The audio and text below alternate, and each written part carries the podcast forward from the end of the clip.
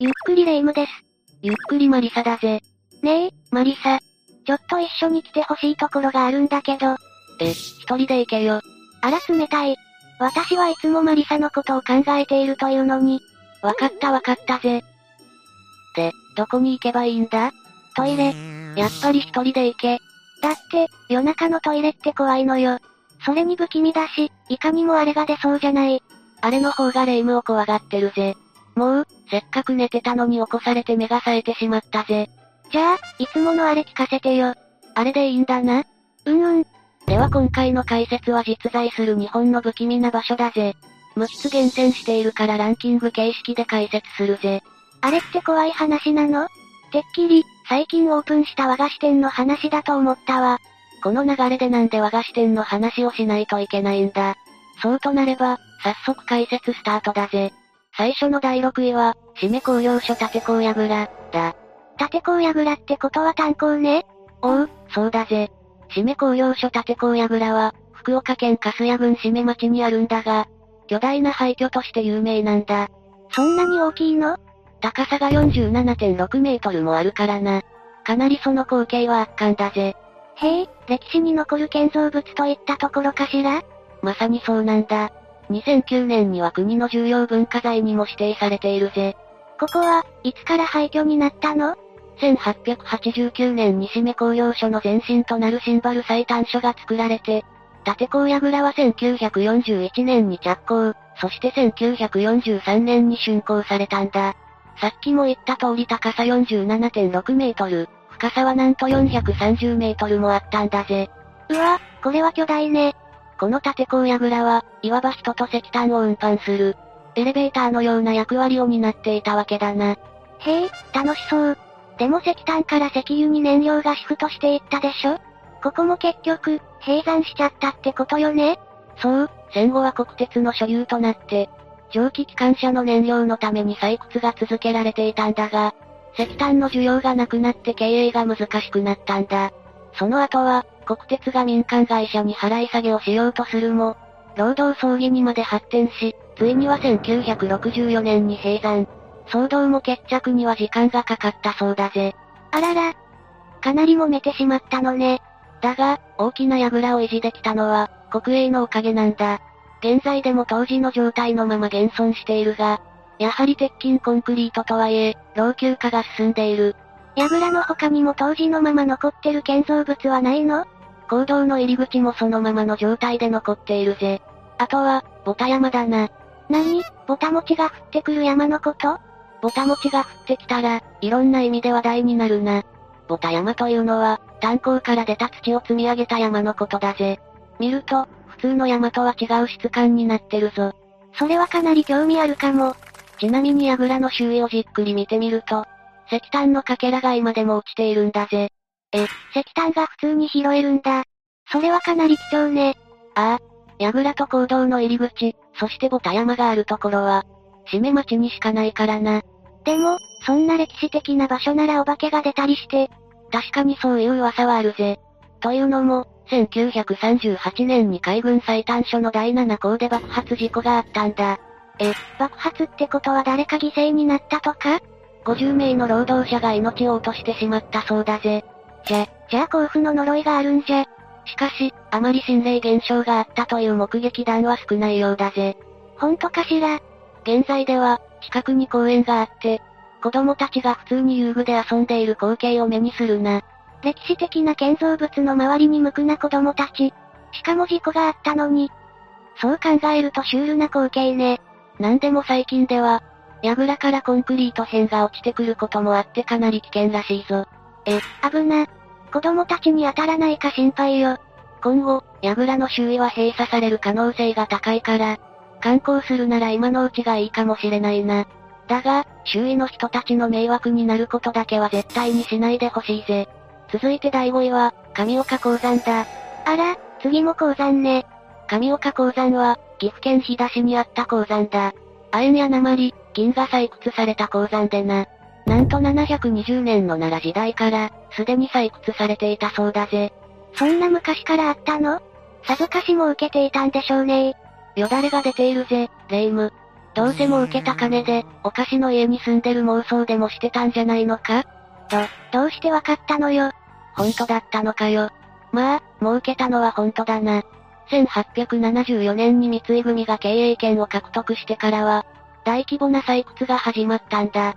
鉱山採掘が発展すると、町には学校が次々と立ち、鉱山の町が形成されていったんだぜ。やっぱり発展すると、町も大きくなるのね。だが、いいことばかりじゃないぜ。この後、あの郊外の痛い痛い病が大きな問題になるんだ。痛い痛い病って、昔学校で聞いたことあるわ。確か、カドミウムが原因で骨に異常が出る痛い病気。そうだぜ。その痛い痛い病は、神岡鉱山で採れた主要鉱物の、千亜塩鉱に含まれた、カドミウムが原因だったんだ。え、じゃああの公害を起こした張本人当時の三井金属工業株式会社は、患者に提訴されて、1971年に敗訴している。ってことは、当然鉱山や町も、ああ、だんだんと衰退していったぜ。学校は並行していき、鉱山も2001年に完全に閉山したんだ。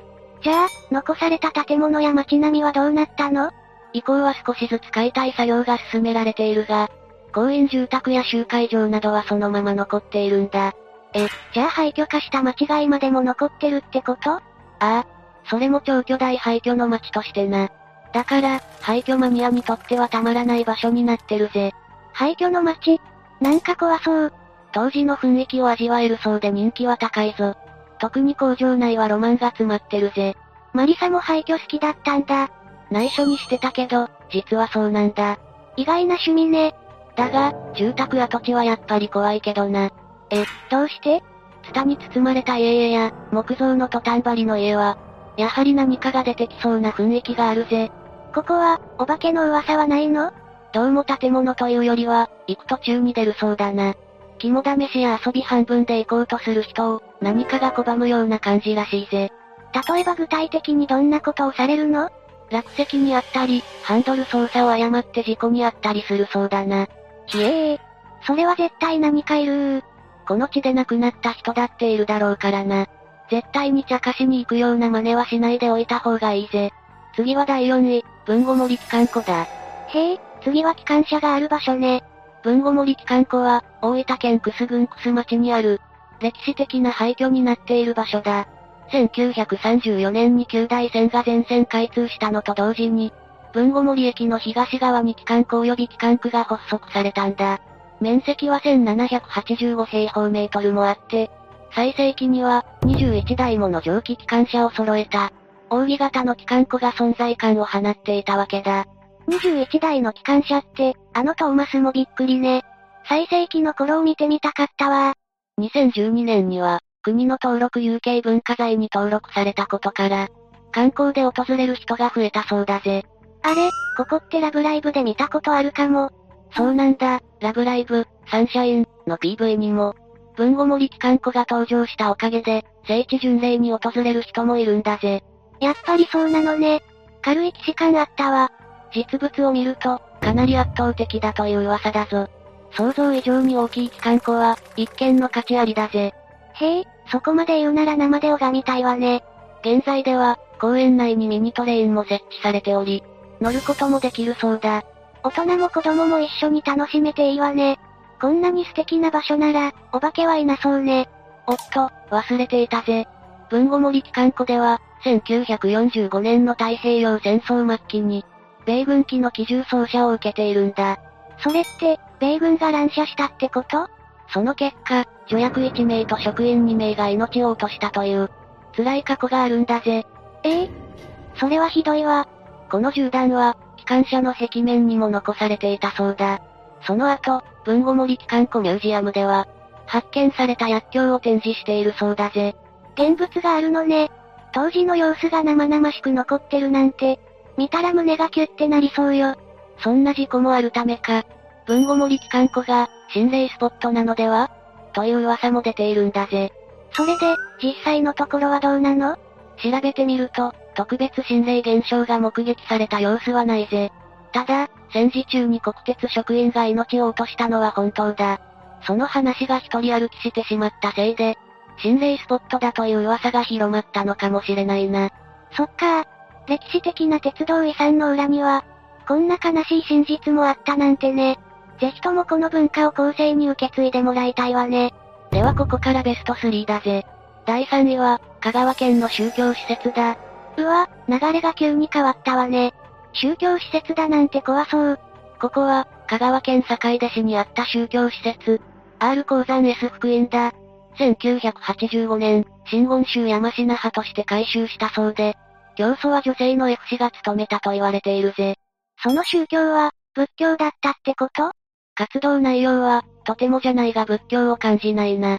というのも除霊で霊障を取り除いたり、信仰することで心身の健康を促進させたりするなど、目に見えない力に頼る信者が多かったそうだからな。うーん、それは怪しいわね教祖様は、一体どんな人なのか気になるわ。その教祖なんだが、2007年くらいから、高齢が原因なのか、言動に乱れが起こるようになったらしい。え、それって認知症とか？おそらくそうなんだろうな。そのおかしな言動のせいで、信仰を続けたい信者が、施設を残してほしいと立ち上がり、教祖側と対立してしまったんだぜ。え、教祖と信者が対立？教祖の言うことって絶対じゃないのね。そして、この頃から施設は使用されなくなって、実質、廃墟同然と化してしまったんだ。あらら、結局、施設は使われないどころか廃墟になっちゃったのね。それで、教祖様はどうなったの ?2015 年にこの世を去ったぜ。ええじゃあ、施設はその後も廃墟のまま ?2016 年に高松地方裁判所丸亀支部の命令で、すべて解散というお達しが来たんだ。じゃあ、それ以上使われなくなってしまったのね。ああ、施設の敷地全体は、植物が繁殖したままで、建物は老朽化が進み、内部の落書きで荒れ放題らしいぜ。宗教施設が廃墟になったんだもん。面白半分で肝試しとかに来る若者とかいそうよね。あ、じゃあ、まさかだけど心霊現象があるんじゃ。具体的な幽霊の目撃談は確認されていないが、噂では誰もいないのに足音がしたり、礼拝所で物音がしたりするなど、ちょっとした怪談話はあるそうだな。うー礼拝所で物音なんてしたら、泣き叫ぶ自信あるわ。そんなとこ自信持たなくていいぜ。ちなみに、この宗教施設は、あのパナウェーブ研究所が運営母体だという噂があるんだ。えっと、パナウェーブって昔話題になった、白装束の謎の集団よね？当時、毎日のようにワイドショーに出ていたわ。本当にあの宗教と関係があったら、ちょっと怖いなだが、この話は噂であって事実ではないそうだぜ。あら、そうなのね。まあいずれにしても、あまり気持ちのいい施設ではないよな。次は第2位、カノト水道だ。ここは、東京都の日野原村にある、カノト岩の近くにあるカノト岩トンネルと呼ばれる場所だぜ。トンネルか。それはどことなく不気味な予感。実は、カノト岩は全長60メートルもある自然の石碑で、天然記念物にも指定されたパワースポットなんだ。え、パワースポットなの？でも、そんなありがたい場所にトンネルがあるってことは、何か心霊現象があるんじゃない？霊夢はほんと幽霊が好きだな。好きじゃないわよ。自分から言わないとマリサが脅かしてくるのが怖いんだもん。堂々。まず、カノト水道はゴツゴツとした素彫りが特徴のトンネルなんだ。入るとそこはとにかく暗くて不気味さ漂う場所なんだぜ。ひえー。素彫りのトンネルは怖いよ絶対お化けが出るに決まってるわ。カノト水道で噂される心霊現象は、トンネル内に出る女性の霊だ。しかも、姿が見えなくてもどこからか声が聞こえてくるらしい。過去にそこで何かあったのかしら？さっきも言った通り、明かりは一切ない。音も水の流れる音しか聞こえてこないそうだぜ。何も見えない、あたりは静かで水の音だけ。そんな環境で何も出ない方がおかしいわ。そして、誰が置いたかわからないが、なぜか溶けたろうそくが置かれているそうだ。ろうそくなんて誰が置くのよ。外場が、ひらひらと浮かぶように漂う姿を、目撃した人もいるみたいだぜ。本当に近くにパワースポットなんてあるの？完全にホラースポットじゃない。ちなみに、幽霊だけじゃなく月のワグマも出るから、さらに注意してくれ。絶対行かないだが、カノと岩の神秘さはぜひ生で見てほしい光景だぜ。神の通り道なんて呼ばれ方をしているのも、うなずくほどの美しさだからな。パワーとホラーの2曲かね。では最後の第1位は、黒竹ドライブインだ。最後はドライブインね。鉱山やトンネルよりは少し聞いてられるわ。黒竹ドライブインは、静岡県熱海市にあったドライブイン跡地だぜ。1967年、ロープウェイ山頂駅として開業され運営されていたが、2005年に営業が終了したんだ。そのまま廃墟になったってこと？廃墟にはなっているが、管理人はちゃんといるそうだぜ。たまに見学会を開いているそうだけどな。え、見学なんてできるんだ。不法侵入するよりいいかもな。どっちにしろ行かないわよ。ただ、営業中に事件や事故が起こったという事実はないらしい。それでも、当時のまま机や椅子が置かれていることや、無数の落書きがあるせいで、心霊スポットとしても有名な場所だぜ。やっぱり心霊スポットだったのね。どうやら足音や快音がするというものや、女性の霊が出るなど、心霊スポットではよく聞く噂があるな。十分、怖いわ。だが、それ以上に奇妙なのは、怪しい集団が謎の儀式をしているという目撃談があるんだ。怪しい集団？まさか、何かの宗教団とか言わないわよね？それを証明するかのように、日本語とは違う謎の言語が書かれた落書きの他に、3階に無数のオブジェのような椅子が見つかっているそうだぜ。怪しすぎる。そして、入り口には場にそぐわない新品のノートが置いてあって、それは訪問ノートと書かれているんだそうだ。訪問ノート？そこに来たら、記帳してくノートってこと？そこには、はじめまして、こんにちは。私は黒竹ドライブインの維持をしている関口です。と書かれていたんだ。ここの管理者が置いたんじゃないの？しかし、黒竹ドライブインの管理会社によれば、そんなノートは置いた記憶がない。という回答をしているから身に覚えがないんだろう。ええ？じゃあ、その関口って人何者なの？どうも、管理会社の中にも関口って人はいないそうだから、全く関係ない人の仕業なんだと思うぜ。気味が悪いわね。もしかして、怪しい集団と関係しているんじゃないでしょうね。実は、黒竹ドライブインの近くに、とある宗教団体があるんだ。そして、その団体のトップが関口さんという名前らしいぜ。絶対それじゃない？うん、間違いないわ。さっきの訪問ノートには、まだ続きがあるんだ。それが、少しずつ元の姿に戻していこうと思います。という意味深なことが書かれていたんだ。元の姿って何？めちゃめちゃ怖いんですけど。他にも、黒竹ドライブインには、謎の閃光まで見つかっている。これもまた、管理会社には身に覚えがないそうだ。それも、宗教団体の仕業ってこと？さあ、それはわからない。だが、幽霊の他に何者かが出入りしているのは、間違いなさそうだぜ。さて、解説は以上だぜ。テレイム？もう、マリサのおかげで余計トイレに行けなくなったじゃない。それはありがとうだぜ。褒めてないわよ。漏らしたらどうするのよ。さて、私は寝ようとするかな。マリサ、私を裏切る気ね。もう寝かさないわよよし、では今回はここまでにしよう。今夜は眠れなさそうだけど、みんなはちゃんと寝てくれよな。そして、今回紹介した場所はどうだったかな？感想をコメントしてくれると嬉しいぜ。あと、廃墟は遊び半分で言っちゃダメだぜ。それでは最後までご視聴ありがとうございました。